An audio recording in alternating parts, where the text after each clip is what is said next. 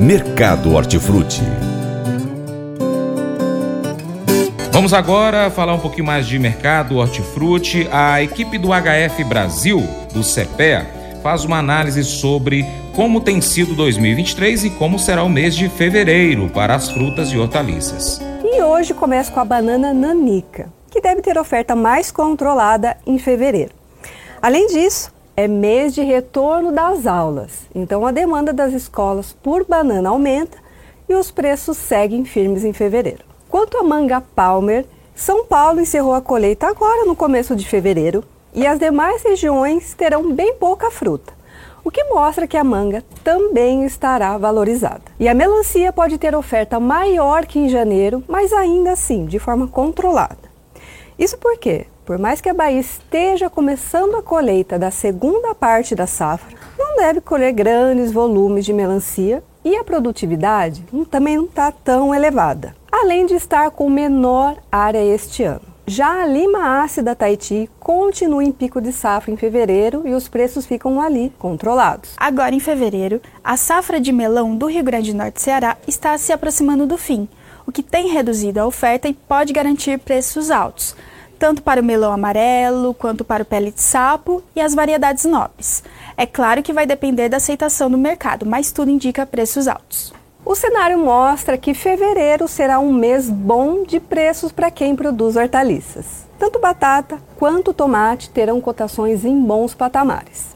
No caso da batata, as constantes chuvas têm controlado um pouco a oferta, e o tomate, mesmo em pico de safra de verão, os preços não serão assim tão baixos. Com a finalização da colheita de cebola no sul, que é a principal região que oferta agora no começo do ano, e os bulbos estocados e com qualidade, os preços também serão firmes. Preços da cenoura já subiram em janeiro.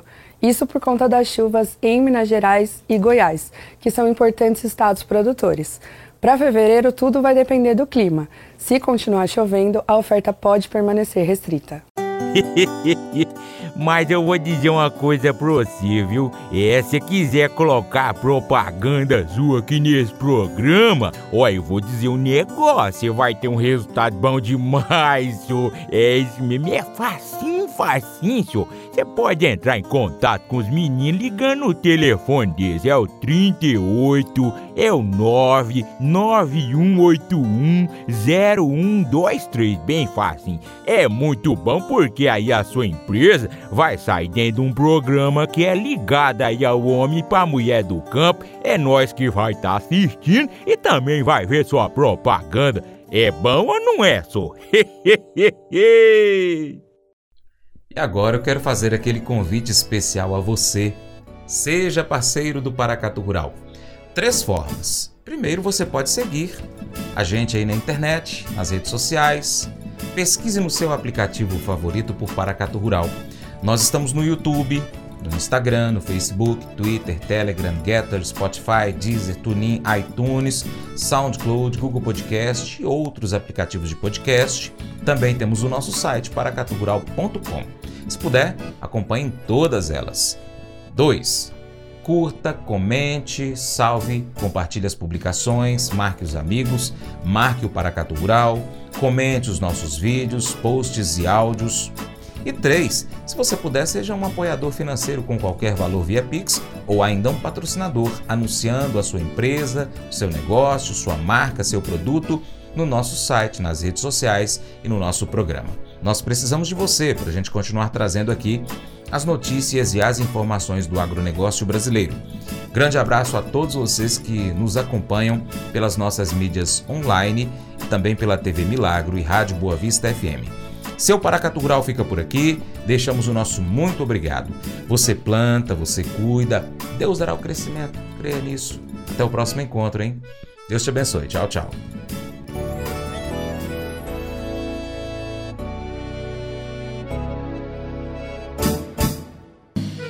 Acordo de manhã para prosear no mundo do campo, as notícias escutar. Vem com a gente em toda a região com o seu programa Paracatu Rural.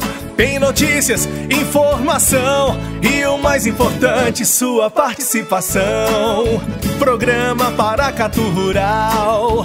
Programa Paracatu Rural.